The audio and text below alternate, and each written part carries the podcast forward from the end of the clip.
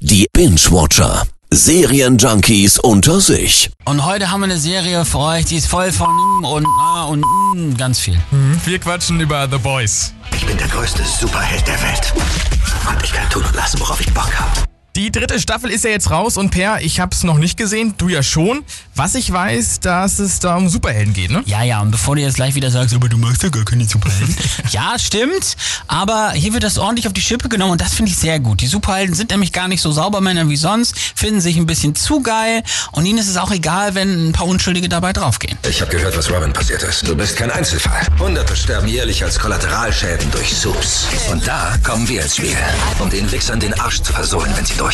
So ist es nämlich. Und äh, dann reicht's eben ein paar Leuten, die wollen sich dann an den Superhelden rächen. Das ist aber nun gar nicht so einfach, weil die haben ja nun mal Superkräfte. Ich bin unbesiegbar! Ihr Flachwichser! Und was dir an der Serie bestimmt besonders gut gefällt, sind diese ganzen Schimpfwörter, ne? Ja, ich hätte gerade mal wieder hier machen müssen eigentlich. Habe ich nicht gemacht. Also, es schadet doch auch nicht. Also The Boys ist wirklich, nimmt kein Blatt vor den Mund, ist witzig dabei. Hätte ich gar nicht gedacht unbedingt. Also es lohnt sich anscheinend, The Boys nicht gleich als 0815 Comic-Verfilmung abzustempeln, Ja. wenn selbst Per, also selbst Per, wenn der sagt, das gefällt mir, obwohl er ja sonst gar keine Superhelden-Dinge Nein. mag. Und wo können wir uns das jetzt anschauen? Also ganz neu ist gerade Staffel 3 und die und auch die anderen gibt's bei Amazon Prime. Okay, und was tun wir jetzt? Wir können nicht einfach alle umbringen. Doch, können wir und machen wir. Ach so, na dann, alles gut?